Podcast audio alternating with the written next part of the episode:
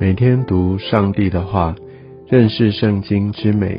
进入上帝的真善美。家人们平安，我是怀德。今天我们要进入到民数记第十七章，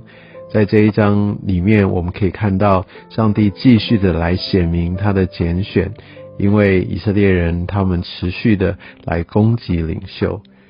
自古至今，好像在呃任何团体里面，包含在教会里面的这样的一个纷争、权力的一个争夺，好像是层出不穷的。而在这段经文给我们很深刻的一些的提醒，也让我们更明白上帝的法则跟他的心意。在这段经文里，我们知道上帝他就用他的方式来显明啊他的拣选啊，那所以我想他就。自己亲自的来小玉摩西，啊，教他们说从呃手下取杖，每一个支派一根，哈，我想这个是代表一个代表象征他们支派的一个权力的杖。那所以在这边我们可以看到每一个支派都有他的代表，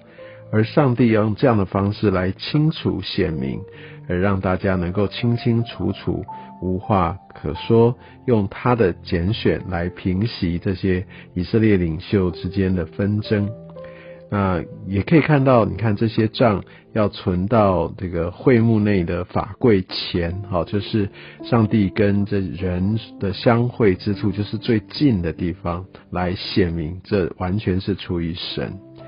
那第五节这边也特别说，他要用这样的方式来显明他的拣选是在谁，而且他清楚告知这个仗会发生什么。那这样的话，就要让这个怨言止息。上帝对这个怨言哦是非常非常的厌恶的，因为这样的一个怨言就代表是对上帝的一个不信靠，甚至是对他的抗议啊。所以不要轻忽了我们的这一些的耳语，这些的。怨言。那我想更重要的是，在这边上帝显明他的拣选，代表他要用领袖来带领呃这样的一个他的百姓。其实不是在于人哦，就是来用人的方式来选拔谁比较有知识，谁比较有才能哦，谁辈分比较高，不是这样子的。上帝要用他拣选的方式，他要来显明。我想在当时，他们必须用这样的方式。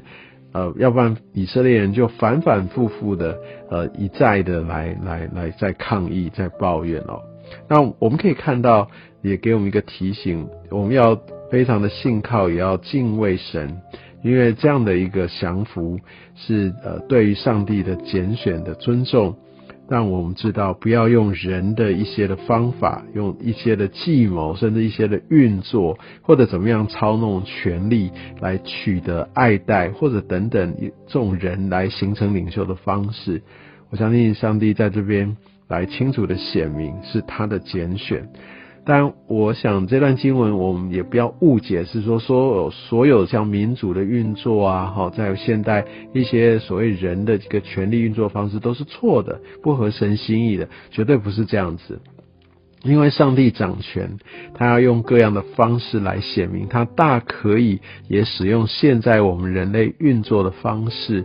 来来来来做成他所要做的事。哦，所以呃，我想在当时的这样的一个背景，在当时不是民主制度哦，所以他用这样的呃一个一个新奇领袖的方式，只是因为人就开始有不断的纷争，所以他用他的一个权力的一个一个布打的方式，就是用拣选的方式，让以色列百姓可以知道。那我们可以看到，他一个拣选的方式的显明是非常的超乎呃寻常的，也是超自然的。为什么？那个杖本身是一个已经砍下来的植物，所以它还是没有生命的。但是呢，它却要。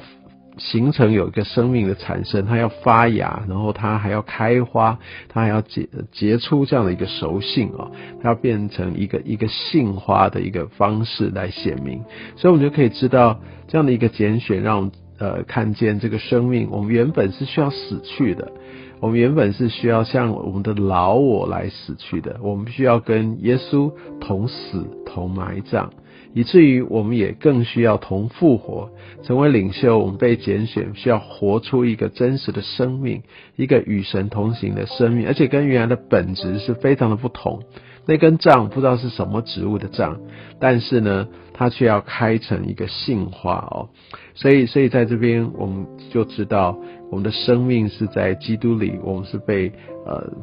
回转不只是回转，而且是更新，而是一个完全改造的生命。所以就难怪保罗他说：“若有人在基督里，他就是新造的人，旧事已过，都变成新的了。”另外，我们可以看到，除了说我们要来向自己死去，我们要有一个生命的见证之外，在后面这段经文哦，十二节、十三节这边，我们就可以知道上帝他的心意。所以我们需要非常非常的谨慎哦，千万不要用自己的私心哈，这些自己的动机，虽然没有明说，但是却像神的领袖或者像呃其他的人闲言闲语。像这都是一个对神抗议的一个直接的行动，那这个都会让我们跟神的关系没有办法连结，也会让我们与神隔绝。当这样的时候，我觉得就真的好像十二节这边所说的，我们灭亡了，灭亡了。